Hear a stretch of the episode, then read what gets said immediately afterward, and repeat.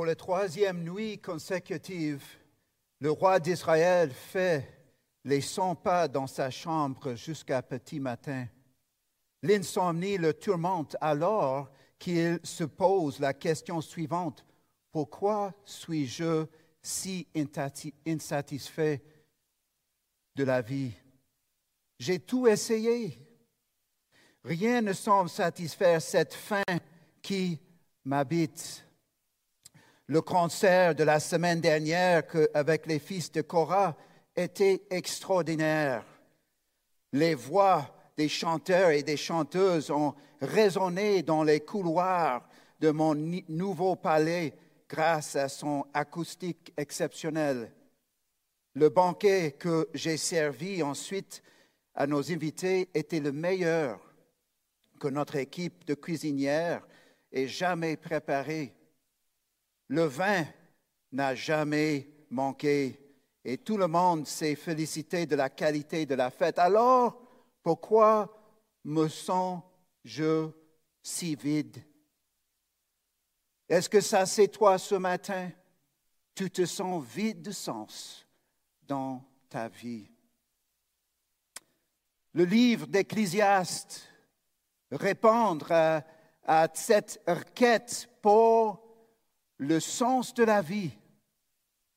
Et en fait, notre texte de ce matin, Ecclésiaste 1, verset 12 à chapitre 2, 26, nous donne quatre impasses où ne pas trouver le sens de nos vies. Quatre impasses où on ne peut pas trouver le sens de nos vies. La première section, on va voir un appel à la sagesse recherchons la sagesse. Ça, c'est chapitre 1, 12 à 18. Le deuxième section, en fait, les, les sections qui suivent, les quatre sections qui suivent, c'est les quatre impasses où ne pas trouver le sens de nos vies. Le premier, chapitre 2, 1 à 3, c'est le plaisir.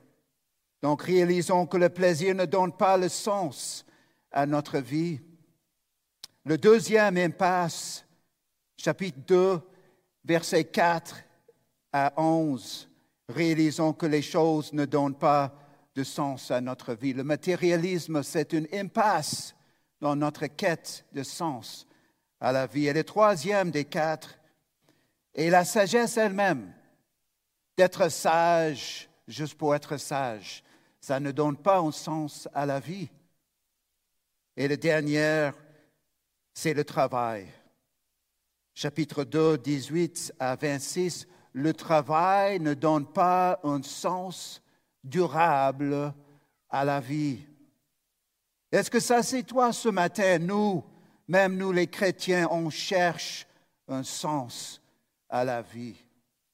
Et nous sommes tellement affectés par la culture qui nous entoure qu'on peut facilement détourner du bon chemin ou oublier où se trouve le sens à nos vies. Donc les quatre impasses par aux non-chrétiens ce matin et à nous les chrétiens, parce que nous sommes facilement détournés dans les quatre impasses qui sont les cul-de-sac de désespoir.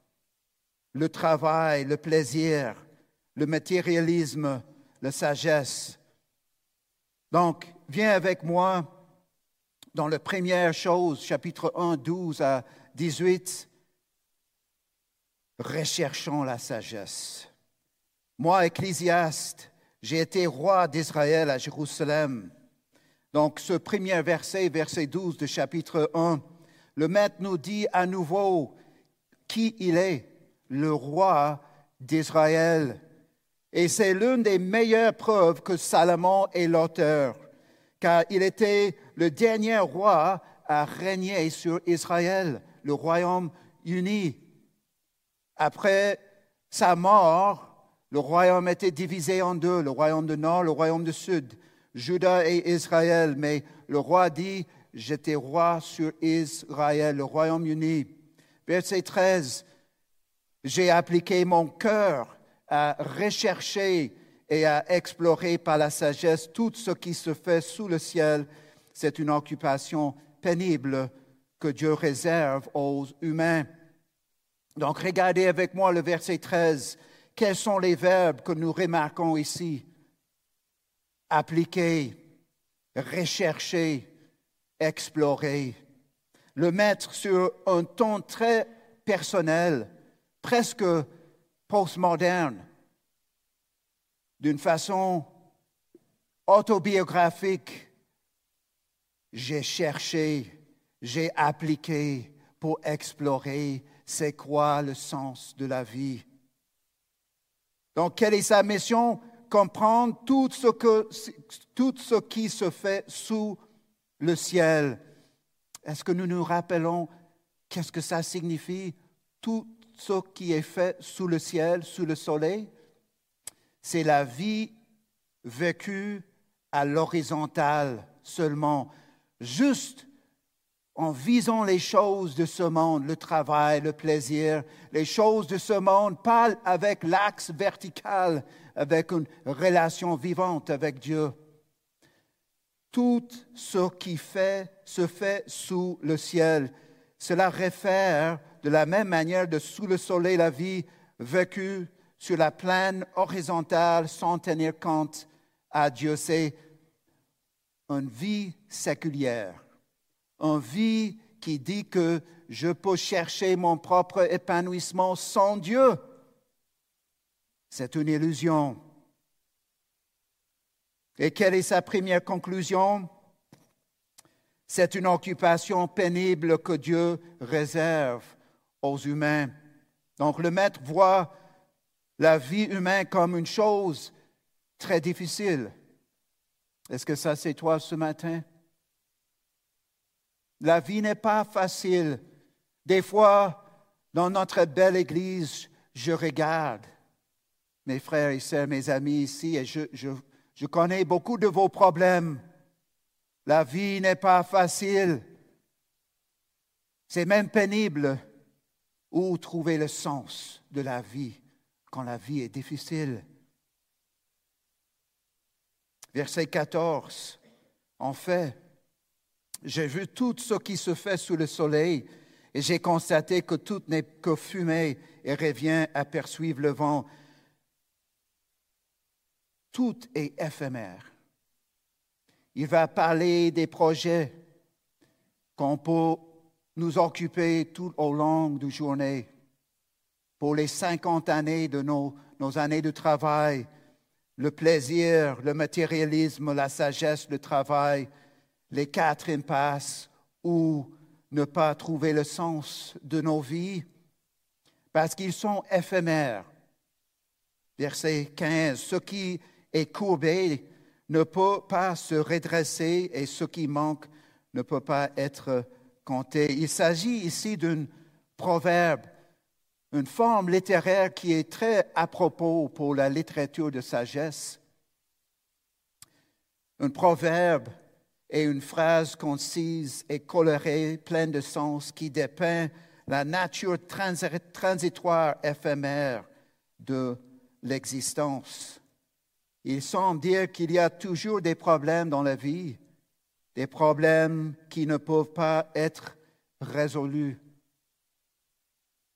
Lorsque j'étais un jeune garçon d'environ deux ans, ma plus grande peur était celle du vent, qu'il emporte mon vélo, mes parents, mes frères et moi-même. J'avais peur du vent. dès notre plus jeune âge, nous savons à quel point le vent est puissant, à quel point il peut s'abattre rapidement et à quel point il est impossible de le contrôler chercher et s'efforcer de trouver un sens à notre vie dans nos projets plutôt qu'en Dieu, c'est comme essayer de contrôler le vent. C'est impossible. Sentez-vous accablé ce matin par les difficultés de la vie? Vous arrive-t-il de regarder autour de vous et de vous dire, Waouh, ce monde est si pénible. Cherchez-vous comme le Maître, Salomon, à comprendre la vie. Je veux te dire ce matin qu'on fait l'appel de chercher la sagesse. On a dans le Nouveau Testament quelqu'un en qui se trouve toute la sagesse. Colossiens chapitre 2, chapitre 3, en Christ se trouve toute la sagesse. Christ est mieux que la sagesse même. J'ai dit, verset 16, en mon cœur, j'ai augmenté et développé la sagesse plus que tous ceux qui ont dominé avant moi sur Jérusalem. Et mon cœur a vu beaucoup de sagesse et de connaissance. J'ai appliqué mon cœur à connaître la sagesse, mais aussi la folie et la stupidité. J'ai découvert que cela aussi, cela revient à poursuivre le vent. Verset 18, en effet, avec beaucoup de sagesse, on a beaucoup de chagrin, et celui qui augmente sa connaissance augmente sa souffrance. Remarquez cette phrase clé, j'ai dit en mon cœur. Le Maître nous invite dans ses réflexions. Verset 17, le Maître explique qu'il a étudié la connaissance et la sagesse pour contrer les comportements et les idées insensées. Il veut comprendre un contraste entre une vie de sagesse et une vie de folie. Le maître s'est efforcé de vraiment comprendre la vie, ce qui est la vie et quel est le sens de la vie. Lorsque j'avais 13 ans, je me souviens, Mrs. Dixon, mon enseignante de l'école de dimanche, une femme de sagesse, plein de sagesse. Il y avait trois, trois jeunes hommes dans notre école de dimanche. Moi, mon frère et notre meilleur ami.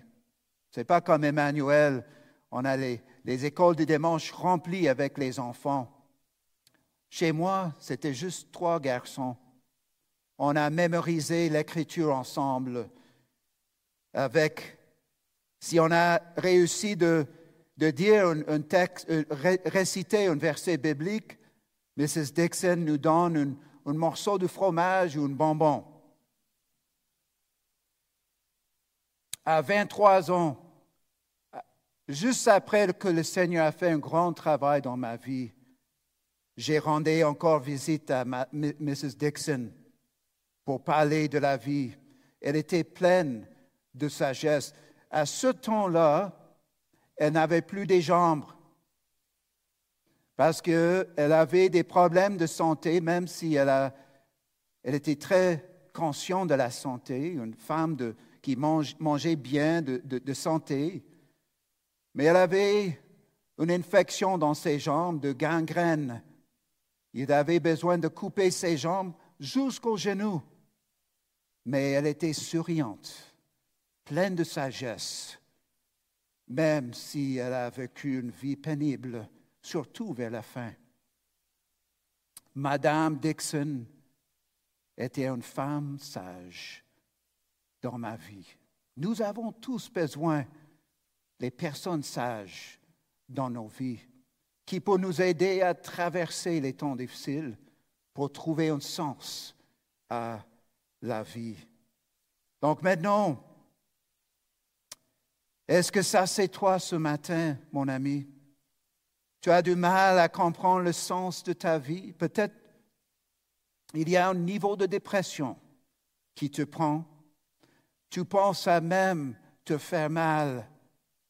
Cherche un homme ou une femme de sagesse pour t'aider à traverser ce moment. Maintenant, le maître, et nous sommes ses étudiants encore ce matin, il va partager avec nous quatre impasses où on ne doit pas trouver le sens à nos vies. Quatre impasses qui sont bien répandues dans notre culture aujourd'hui. Le premier se trouve en chapitre 2, versets 1 à 3. Réalisons que le plaisir ne donne pas de sens à notre vie. Réalisons que le plaisir ne donne pas de sens à notre vie. Chapitre 2, verset 1, je me suis dit dans mon cœur, allons essayer la joie et tu goûteras au bonheur. J'ai constaté que cela aussi, c'était de la fumée. Observons ces conclusions dans chacun des quatre impasses, c'est que c'est de fumée, c'est vanité, c'est éphémère.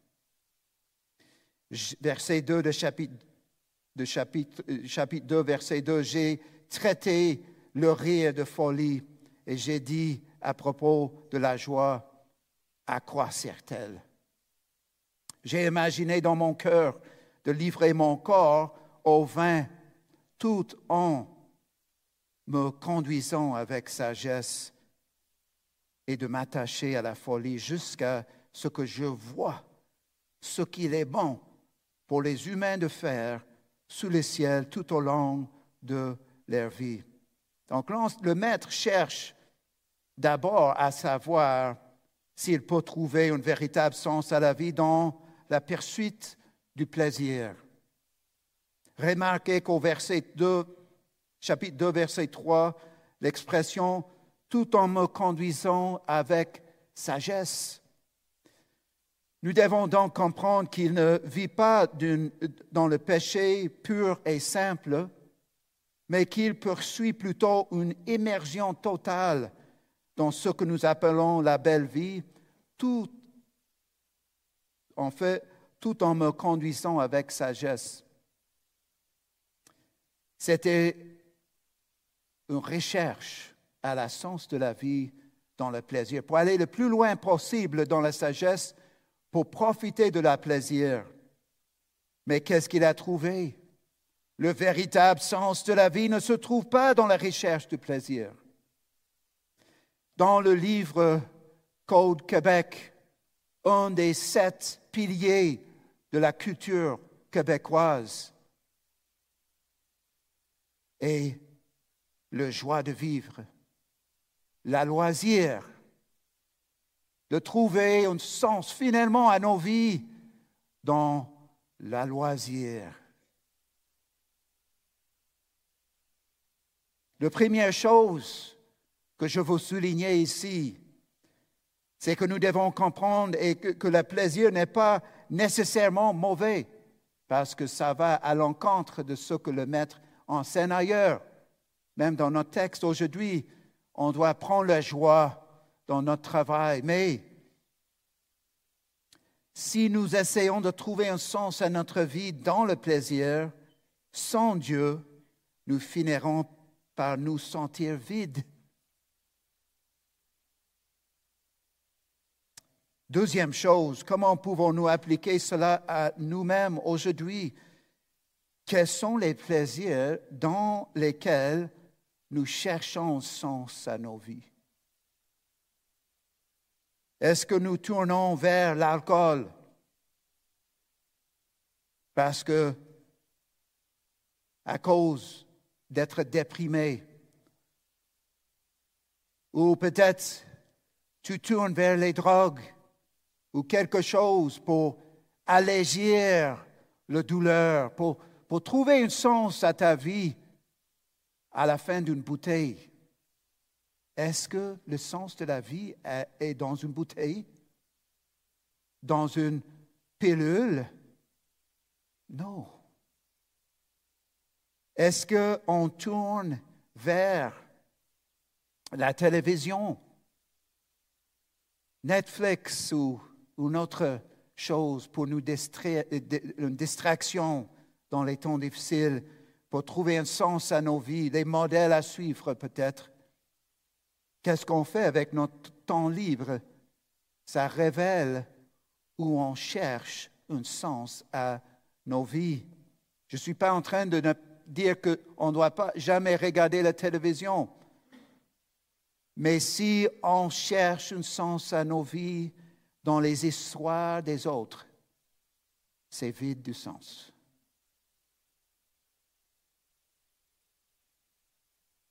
C'est vide du sens. Le deuxième chose ici, en fait, toujours dans cette première section, Christ est mieux que le plaisir.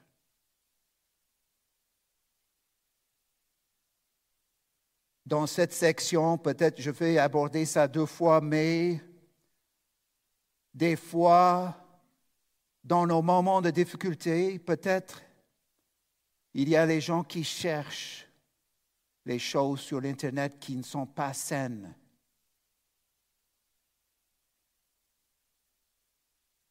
C'est vide, c'est vide, éphémère, c'est du poison. Christ est mieux que le plaisir. Au lieu de chercher un sens à nos vies dans le plaisir, chercher le sens de nos vies en Christ. Il est le plus sage, beaucoup plus sage que Salomon. On va voir comment Salomon a terminé sa vie en échec dans quelques minutes. La sagesse de Jésus un abri pour les hommes, les femmes faibles qui portent le fardeau. Tu vis une vie pénible, il va t'aider. Il est mieux que le plaisir. Donc, trouver un sens à ta vie en lui. Le deuxième impasse, chapitre 2, versets 4 à 11. Réalisons que les choses ne donne pas de sens à notre vie. Réalisons que les choses ne donnent pas de sens à notre vie. Donc, en fait, ici, ça part de matérialisme, d'acheter plus, plus grand. Ça va te rendre content. Finalement, ça, ça va te donner un sens à la vie. Je tombe dans ce piège assez souvent aussi. Verset 4 de chapitre 2. Je me suis lancé dans des grandes entreprises. Je me suis construit des maisons. Observons les verbes ici. Je me suis planté des vignes, je me suis fait des jardins et des vergers, et j'ai planté toutes sortes d'arbres fruitières. Je me suis fait des réservoirs pour arroser des pépinières. J'ai acheté des serviteurs et des servantes. J'en ai eu d'autres nés chez moi. J'ai aussi possédé des troupeaux du bœuf et de brebis plus que n'importe qui avant moi à Jérusalem. J'ai même amassé de l'argent et de l'or, les richesses des rois et des provinces. Je me suis procuré des chanteurs et des chanteuses, et ce qui fait le plaisir des hommes, des concubines en quantité. Je vais expliquer ça dans un instant. Je suis devenu grand plus grand que n'importe qui avant moi à Jérusalem, sans rien perdre de ma sagesse. Je n'ai rien refusé à mes yeux de tout ce qu'il réclamait. Je n'ai privé mon cœur d'aucune joie. En effet, mon cœur était réjoui par tout mon travail et c'est toute la part que j'en ai retirée. Donc le maître ici nous amène aux tentatives infructueuses, une impasse de chercher un sens à la vie juste dans l'axe horizontal de la vie, dans le matérialisme, de construire, planter, acheter, posséder. Donc il a travaillé dur pour avoir plus de choses pour voir peut-être si dans ces choses il peut trouver un sens à sa vie. Mais au verset 2, verset 8, chapitre 2, verset 8, nous voyons qu'il y a aussi la sensualité. Il dit des concubines ici en quantité. Qu'est-ce qu'une concubine? Les concubines étaient des femmes esclaves qui servaient leur maître dans les relations intimes. L'Éternel approuvait-il ce genre de comportement? Non. Dans le Deutéronome 17, versets 17 à 20, l'Éternel déclare ses exigences pour un roi qui lui plaît. Et je cite verset 16 de chapitre 17 de Deutéronome, mais qu'il n'ait pas un grand nombre de chevaux, qui ne ramène pas le peuple en Égypte pour avoir beaucoup de chevaux, car l'Éternel vous a dit, vous ne retournez plus par ce chemin. Et verset 17, qu'il n'ait pas un grand nombre de femmes, afin que son cœur ne se détourne point et qu'il ne fasse pas de grandes amasses d'argent et d'or. Et c'est exactement ce que Salomon a fait. Exactement. Salomon, en amassant de grandes quantités de chevaux, d'or et d'argent, désobéit à l'Éternel. Salomon, en ayant beaucoup de femmes et de concubines, a désobéi à l'Éternel. En un roi, chapitre 1 à 11, on a un chiasme qui montre l'ascendance et l'échec de Salomon dans 11 chapitres. Je vais citer chapitre 11, versets 3 à 11, parce que nous voyons qu'est-ce que l'Éternel pense à ce que Salomon a fait. Il eut 700 princesses pour femmes et 300 concubines. Et ces femmes détournèrent son cœur. Je cite, l'Écriture ici. À l'époque de la vieillesse de Salomon, ces femmes inclinèrent son cœur vers d'autres dieux et son cœur ne fut point tout entier à l'Éternel, son Dieu, comme l'avait été le cœur de David, son père. Salomon allait, alla après Astarté, une divinité des Sidoniens, et après Milcom, l'abomination des Ammonites. Il est allé pour louer d'autres dieux. Et Salomon fit ce qui est mal aux yeux de l'Éternel, et il ne suivait point pleinement l'Éternel comme David son père. Alors Salomon bâtit sur la montagne qui est en face de Jérusalem un haut lieu pour Kémosh, un autre Dieu, mes amis l'abomination de Moab et pour Moloch, un autre Dieu, mes amis, l'abomination des fils d'Amon. Et il fit ainsi pour toutes ces femmes étrangères qui offraient des parfums et des sacrifices à leur Dieu. C'est pas fini. L'Éternel fut irrité contre Salomon parce qu'il avait détourné son cœur de l'Éternel, le Dieu d'Israël, qui lui était apparu deux fois, il lui avait à cet égard défendu d'aller auprès d'autres dieux, mais Salomon n'observait point les ordres de l'Éternel.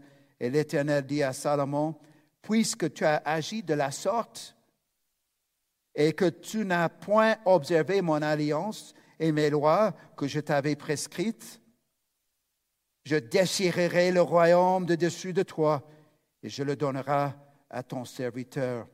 Dans les, ces projets laborieux pour avoir du matérialisme, pour combler son cœur qui s'éloignait de l'éternel, pour chercher un sens à la vie sans Dieu.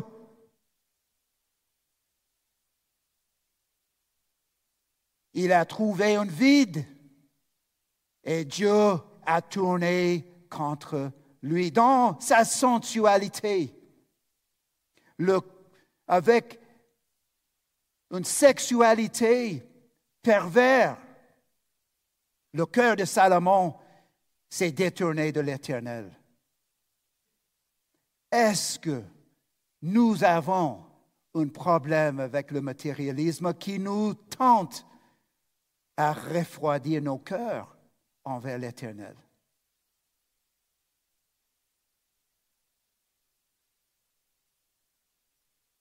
C'est comme notre culture nous enseigne que le sens de la vie se trouve dans le consumérisme, et c'est vide. Prendre soin de ton cœur et ton enseignement. Prendre soin de nos cœurs. Prenons soin de nos cœurs avec contre le matérialisme et la sensualité, la sexualité de Salomon. C'était impensable. Mais est-ce que ça c'est toi ce matin? Une perversion sexuelle qui prend place légèrement dans ta vie, progressivement, qui te détourne de l'éternel. Prends un exemple d'un échec du roi le plus sage, entre guillemets, qui avait tout à son capacité et qui s'est détourné de l'Éternel. Mais nous avons quelqu'un qui est plus grand que Salomon.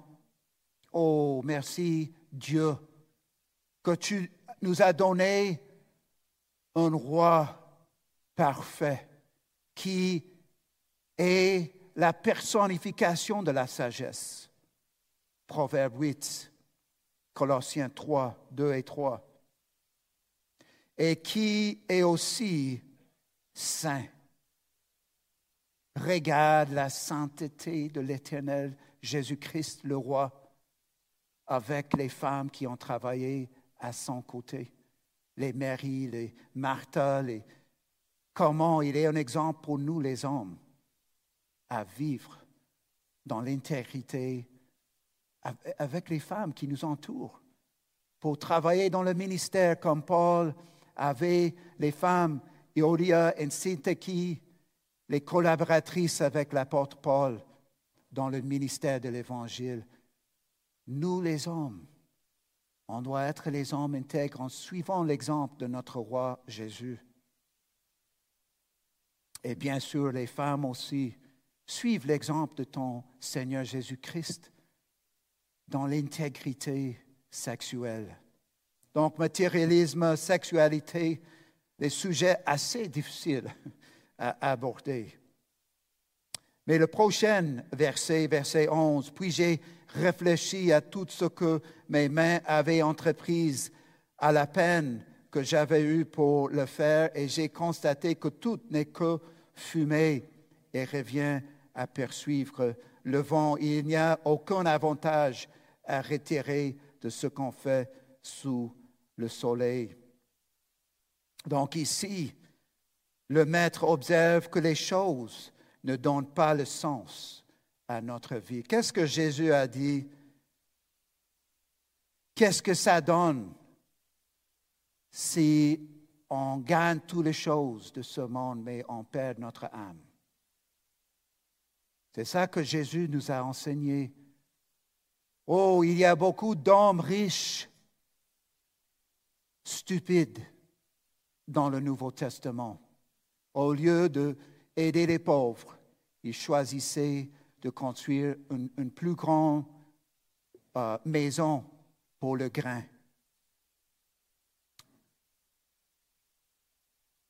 On ne doit pas chercher les choses matérielles et perdre nos âmes.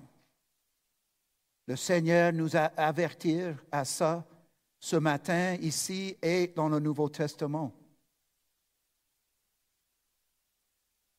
Le troisième impasse, chapitre 2, versets 12 à 17, réalisons que la sagesse elle-même ne donne pas de sens à notre vie réalisons que la sagesse elle-même ne donne pas de sens à notre vie. Verset 12, j'ai réfléchi à ce, que, ce qui caractérise la sagesse, la folie et la stupidité. En effet, que fera l'homme qui succédera au roi? N'est-ce pas ce qu'on a déjà fait? Le maître nous fait part d'une autre réflexion, à savoir qu'après tout son labeur, que se passera-t-il si le roi qui lui suit n'est pas compétent tout son travail ne servira, servirait à rien car il ne serait pas bien géré. Verset 13. J'ai vu que la sagesse a sur la folie le même avantage que la lumière sur l'obscurité. Le sage a ses yeux bien en place, tandis que la personne stupide marche dans l'obscurité. La personne sage sait où elle va dans la vie parce qu'elle perçoit les choses telles qu'elles sont. Sagesse. Mais la personne stupide marche comme un aveugle. Prochaine verset. Toutefois, j'ai aussi reconnu que le même sort est réservé à l'un et à l'autre. Je me suis dit dans mon cœur, j'aurai le même sort que l'homme stupide.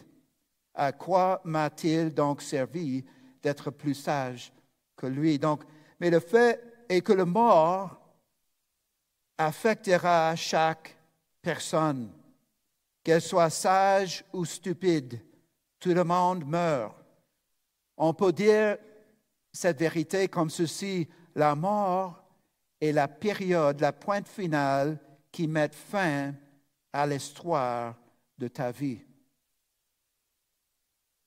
Et la prochaine phrase, je me suis dit dans mon cœur, c'est encore de la fumée. En, en effet, le souvenir que l'on garde du sage n'est pas plus durable que celui que l'on garde de l'homme stupide, puisque dès les jours suivants, tout est oublié. Comment se fait-il que le sage meurt tout comme l'homme stupide? Verset 17. Alors j'ai détesté la vie. Oui, ce qui se fait sous le soleil m'a déplu, car tout n'est que fumée et revient à poursuivre le vent. Le maître explique que, le même que la sagesse a des avantages limité qui s'arrête à la mort. Mais la sagesse est, meilleure que la folie dans ses courtes vies, mais chacun meurt et est oublié. Donc, le véritable sens de la vie ne se trouve même pas dans la sagesse elle-même, parce que les bénéfices de la sagesse terminent avec la pointe finale de la mort. Chaque fois qu'on a des funérailles ici, ça sera bien pour toi de penser à ton propre funérailles. Un jour, ça sera toi ici, moi ici. Comment vivre? Comment vivre? Dans notre culture, c'est de faire tout pour rester jeune. Mais la sagesse, c'est pour faire tout pour être prêt pour ça. C'est ça, la sagesse.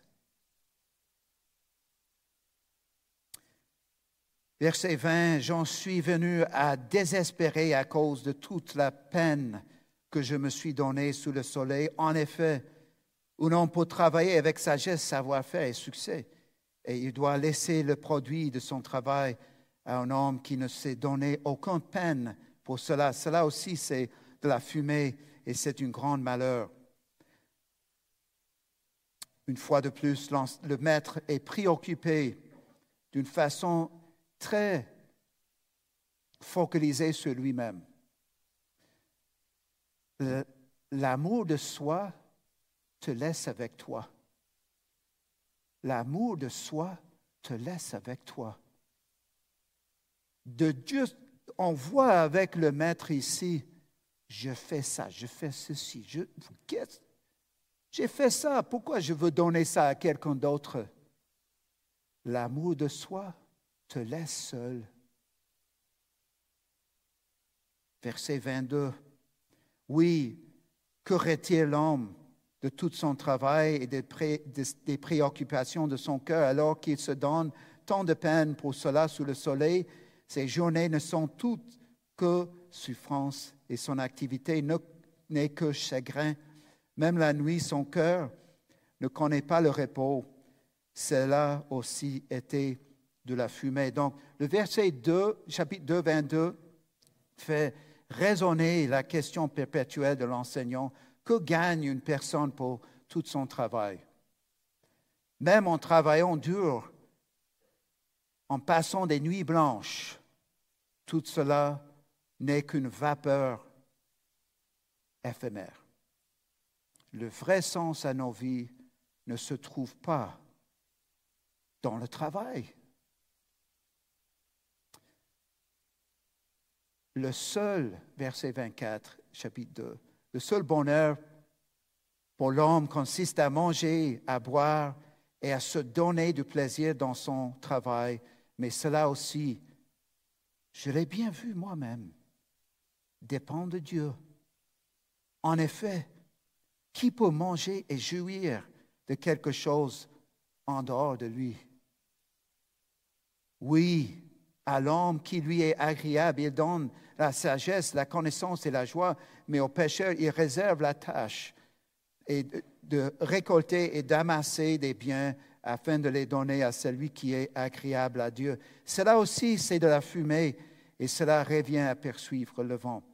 Chapitre 2, verset 24, le maître, en conclusion de sa haine de la vie et du travail, déclare qu'il n'y a rien de mieux pour une personne de manger, de boire et de jouir de son travail. Et remarquez que l'axe vertical entre dans la discussion.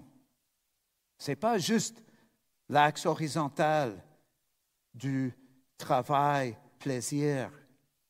C'est aussi, il, regarde pas juste autour de lui, il regarde en haut. Ça vient de la main de Dieu. Qu'est-ce qu'il dit? Et remarquez, en fait, le vrai joie de vivre vient de la main de Dieu. Qu'est-ce que la Bible nous dit?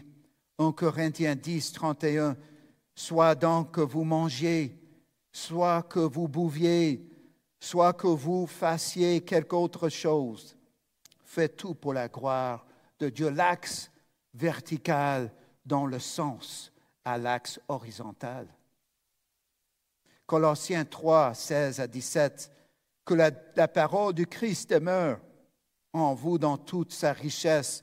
Instruisez-vous et exhortez-vous les uns des, les autres en toute sagesse, par des psaumes, par des hymnes, par des cantiques spirituels, chantons à Dieu dans vos cœurs en vertu de la grâce. Et quoi que vous fassiez en parole ou en œuvre, faites tout au nom du Seigneur Jésus en rendant par lui des actions de grâce à Dieu le Père. Le axe vertical dans le sens à l'axe horizontal. Quelle pensée étrangère à la mentalité séculière. En Occident, depuis 300 ans, nous avons du mal à croire que Dieu existe et encore moins que la joie et le plaisir sont liés à lui. C'est une illusion. Chapitre 2, verset 26, le Maître établit un contraste entre le sage et le pécheur. Essentiellement, le contraste entre une vie en relation avec Dieu, l'axe vertical, et l'autre qui vit sans relation avec Dieu, le pécheur, qui est éloigné de Dieu dans son esprit. Comment pouvons-nous plaire à Dieu? Ça, c'est une bonne question. Dans une culture séculière, cette question est absolument absurde. Mais la Bible nous présente une vision du monde qui correspond à la réalité des choses. Comment plaire à Dieu? Il y a la mort de quelqu'un qu'on ne peut pas oublier. Quelqu'un plus grand que Salomon. Le point final de sa vie était en fait une virgule. C'est Jésus-Christ. Comment avoir de, plaire à Dieu? C'est par la mort de Christ. Je t'explique. par la mort de Christ. Il a pris nos péchés sur la croix pour payer le prix à notre place, pour quiconque mette leur foi en lui. Et si tu mets ta foi en lui, tu es pardonné et vu comme justifié devant Dieu pour plaire à Dieu, grâce à ce qu'il a fait pour toi. Il y a une mort important qui transforme le point final de nos vies en virgule aussi. En croyant en Christ, crucifié pour nos péchés, ressuscité le troisième jour pour vaincre le mort. Il est assis à la droite du Père maintenant, il nous voit. Il nous voit maintenant, il te voit. Mets ta foi en lui pour plaire à Dieu c'est la seule façon. Les quatre impasses sont les cul-de-sac de désespoir. Donc, finalement, après nous avoir expliqué les quatre impasses dans notre recherche du sens de la vie, le Maître nous donne la solution. Et voici la leçon principale de notre texte ce matin le véritable sens de la vie ne se trouve pas dans des projets, mais dans une relation personnelle avec Dieu. Le véritable sens de la vie ne se trouve pas dans des projets, mais dans une relation personnelle avec Dieu. Jeune homme, jeune femme, vous a-t-on enseigné que vous trouverez le sens ultime de votre vie lorsque vous commencerez en fait une carrière ou acheter Nike Air Force dans une couleur nouveau, les, les, chaussures, les chaussures de tes rêves? C'est une illusion, c'est vide. Peut-être vous avez pensé que si vous vous mariez, vous trouveriez un sens à la vie? Non. Ou que vous aurez, quand vous aurez des enfants, vous aurez trouvé un sens à la vie? Non. Le Maître nous dit que bien que nous devions apprécier ces choses, si Dieu nous les donne, ce n'est pas en elle que nous trouverions le sens ultime de notre vie, mais en relation authentique avec Dieu, en Christ, en plus de Salomon. Nous avons aussi une tendance de penser que le plaisir dans la vie est quelque chose que nous devons travailler ou attendre une fois à la retraite ou dans l'avenir. Mais le Maître nous dit qu'en fait, nous devons profiter de ce que Dieu nous donnait aujourd'hui, maintenant, d'avoir la joie dans notre travail, dans, même dans le plaisir, même dans la sagesse, même dans le travail, en relation avec lui. Dirigé par cette connexion verticale avec Dieu en Christ, ça donne le sens véritable à la vie. Donc, on a vu les quatre sections, les quatre impasses. Réalisons que le plaisir ne donne pas de sens à notre vie. Réalisons que les choses de ce monde ne donnent pas de sens à notre vie. Réalisons que la sagesse elle-même ne donne pas de sens à notre vie.